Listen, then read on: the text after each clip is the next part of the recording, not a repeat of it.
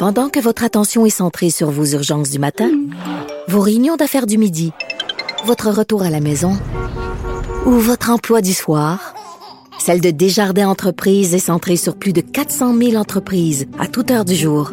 Grâce à notre connaissance des secteurs d'activité et à notre accompagnement spécialisé, nous aidons les entrepreneurs à relever chaque défi pour qu'ils puissent rester centrés sur ce qui compte, le développement de leur entreprise. Avocat à la barre. Avec François-David Bernier. Des avocats qui jugent l'actualité tous les matins. C'est le moment de répondre à vos questions, les questions du public que vous nous avez posées sur la page Facebook Cube Radio ou sur la ligne 187 Cube Radio. Vous êtes nombreux à nous écrire, à se poser des questions juridiques, Eh oui. à pas vouloir payer un avocat. Vous faites bien, profitez-en. Maître C'est Boily est avec gratuit, moi. C'est gratuit, profitez-en. on est là pour répondre à vos questions. Et donc, euh, cette semaine, on y va avec la première question qui est de Steve de Saint-Jean sur le Richelieu, qui veut savoir si la PCU qu'il a reçue devra être remboursée, car il dit avoir gagné euh, que 5500 en revenus l'an dernier. Ouh! Ouais. 500 pièces de trop. Euh, Non, c'est-à-dire que non, il faut comprendre. Non? C'est, euh, ce En minimum, c'est Il faut avoir gagné minimum 5 000 Ouais. Là où la question est intéressante, c'est est-ce que c'est un travailleur autonome ou pas? Si c'est un travailleur autonome, on parle de revenus dans le, dans le, le- le- le programme de PCU, on parle de revenus nets touchés. Alors, on- au niveau du revenu net et du revenu brut, on sait qu'il y a un monde. Hein? C'est le revenu net, c'est ce que vous avez gagné, ce qui vous reste dans vos poches. Le revenu brut, c'est ce que vous avez gagné, mais sans enlever les dépenses. Alors, lorsqu'on parle d'un travailleur qui reçoit, par exemple, un salaire de 5500 dollars par année, il n'y en a pas de problème. C'est son revenu net qu'il a reçu. Est-ce qu'on parle des déductions à la source? Je ne pense pas. J'ai regardé dans le programme comme tel. C'est le salaire que vous avez reçu. Êtes un travailleur autonome, là, il y a une distinction qui est fort importante parce que si vous avez fait un rapport d'impôt, vous savez, dans la ligne, là, c'est revenus, revenus d'entreprise. Vous mettez votre, votre montant que vous, nous autres, les avocats, là, on met ça, là. Puis après ça, les dépenses. On met nos dépenses réelles qu'on a eues pendant l'année, le loyer qu'on a payé, les employés qu'on a payés, les dépenses qu'on a eues, le, bon, 50% pour les restaurants, les montants pour les déplacements, les hôtels, les choses comme ça.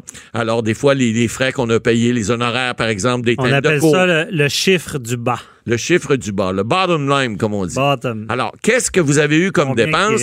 Qu'est-ce qui reste comme revenu? Si vous avez eu en bas euh, de 5 000 vous n'êtes pas éligible à la PCU. Ça veut dire que, M. Steve, si vous avez eu ce montant-là, en, euh, et 5 500, c'est un revenu brut, et que vous avez fait une déclaration d'impôt dans lequel vous avez mis vos dépenses et que votre revenu net est en bas de 5 000 ben là, vous pourriez, on pourrait vous demander, toc, toc, toc, monsieur, vous allez nous rembourser la PCU, vous étiez pas éligible. Alors, si c'est pas le cas, si c'est un salaire que vous avez reçu et qu'il n'y a pas de dépenses à passer dessus, là, vous êtes correct. Vous n'avez pas besoin de gagner plus que 5 000 Vous n'avez qu'à euh, déclarer le montant que vous avez reçu comme salaire et vous êtes correct. Si vous êtes un travailleur autonome, faites attention parce que si vous avez gagné 5 500 puis que vous avez plus de 500 dollars de dépenses, vous n'êtes pas éligible. On va vous demander de rembourser la PCU. C'est important de voir la différence entre les deux.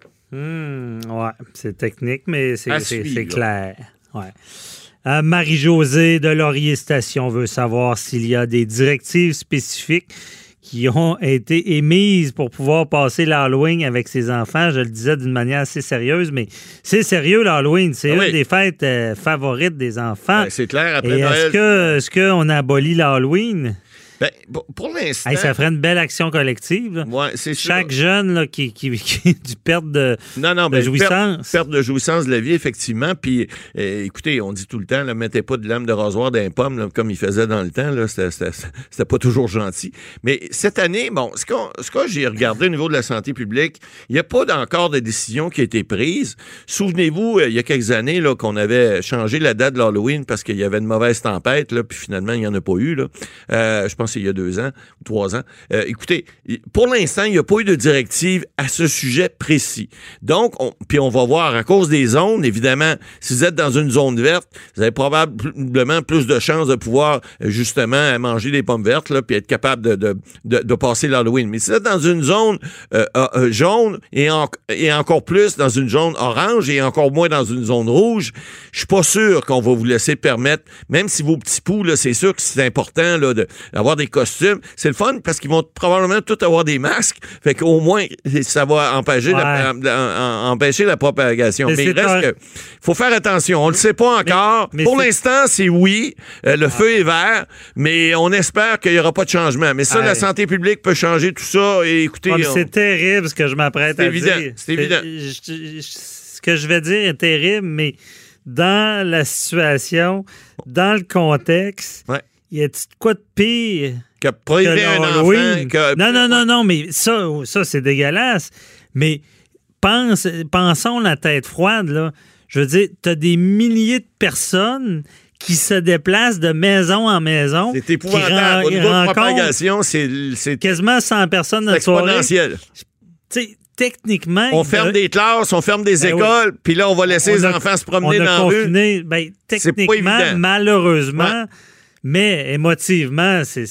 Mais vous pourriez passer l'Halloween dans la maison chez vous, faire des pièces et dans chaque porte, par exemple, dans nous, chaque nous, c'est déjà prévu avec les enfants. Là, on te fait un party d'Halloween ben oui, la maison. Ben oui, vous pouvez faire ça à la maison. Mais là, effectivement, madame, écoutez, pour l'instant, il n'y a pas de directive précise là-dessus, mais c'est pas évident que vous allez pouvoir le faire pour les raisons qu'on vient d'expliquer. Surtout là qu'on parle d'une deuxième vague pas convaincu que le bon docteur Arruda va dire écoutez, sortez vos masques puis allez vous passer de porte en porte. D'après moi, ça risque d'être plus compliqué. Mais on ne sait pas. Il reste, encore un mois. On ne sait pas. Monsieur Legault va nous dire c'est pas une bonne idée. C'est peut-être pas une bonne idée. Il va peut-être cette journée-là, lui, un masque, mettre un masque de fantôme ou mettre un masque de quelqu'un. Mais ça n'empêche pas que les enfants à l'école, il y a des activités. Ils ont des activités qu'ils peuvent, ils vont pouvoir faire, mais ça se peut, madame. Là, pensez pas que prenez pas ça pour du cash là, mais c'est possible que cette année, euh, on reporte ça l'an prochain. Gardez vos costumes pour l'an prochain. S'il y a une bonne grosse pluie comme l'année passée, il n'y a, personne qui va être déçu. Exactement. Euh, ensuite, euh, Stéphanie D qui nous écrit sur la page Facebook pour nous demander si elle peut obtenir une exemption pour garder ses enfants à la maison s'ils ont la grippe. Mais c'est peut-être plus prudent de rien que les garder. Oui, bien ça, écoutez, les exemptions, il y a eu des décisions qui ont été rendues là-dessus. À la grippe. Euh, la grippe, normalement, vous les gardez à la maison, vous n'avez pas besoin d'une exemption pour ça. Vous appelez à l'école, vous envoyez un billet d'absence et puis il n'y a pas de problème. Là, ce que je comprends, c'est que euh, s'il y a des gens, par exemple, on a vu, euh, par exemple, des, des, des, enfants, j'ai vu ça la semaine dernière là, dans certains médias, il y en a, il y en a une, entre autres une dame qui avait demandé une exemption parce que sa fille elle souffrait de pneumonie régulière. C'était comme récurrent. Et puis, euh, euh, elle demandait de pouvoir faire l'école à distance. Parce qu'elle dit, écoute, ma fille est quand même, elle est à risque. Elle fait des pneumonies. Bon. Ce qu'on lui aurait répondu dans cette, commission scolaire-là, on aurait dit, je pense que c'était la rive nord de Montréal, de mémoire. Et euh, le ministère de la Santé de l'Éducation, ils, ont dit, eux autres, mais écoutez, on ne peut pas on ne peut pas être convaincu à 100 qu'elle peut être euh, euh, qu'elle peut être à risque, mais on ne sait pas non plus avec les, études qu'on a que euh, c'est nécessairement le cas. Donc, vous devriez normalement l'envoyer à l'école, on vous donne pas d'exemption. Alors, c'est des cas qui sont peu, excusez, là, sont sur le bord de la ligne, mais il reste que si quelqu'un, parce que la question c'est de savoir si mon enfant a grippe, je peux-tu le garder à la maison, je peux-tu le... Oui, la réponse est oui. Est-ce que vous pouvez obtenir une exemption au niveau légal, hein, toujours ça qu'on demande? Euh, je pense que non, puis pas plus que la madame, la petite fille qui avait une pneumonie, pas plus que les enfants, même si vous dites, mais mon enfant, il pogne la grippe à, répétition, à tout bout de champ, je pense pas que vous allez obtenir une exemption. Vous allez pouvoir le, retirer de votre enfant de l'école, comme n'importe quelle grippe ou n'importe quelle maladie qu'il peut avoir, dans des cas comme ça où on dit, on appelle à l'école, puis on dit, écoutez, mon enfant est malade, mon enfant n'assistera pas au cours, etc.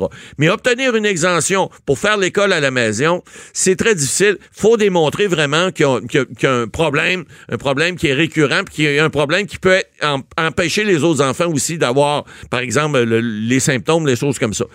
Si c'est pas le cas, vous aurez pas d'exemption, puis euh, vous devrez envoyer votre enfant à l'école. C'est malheureux, mais c'est comme ça, Mhm. à moins de, de preuves contraires.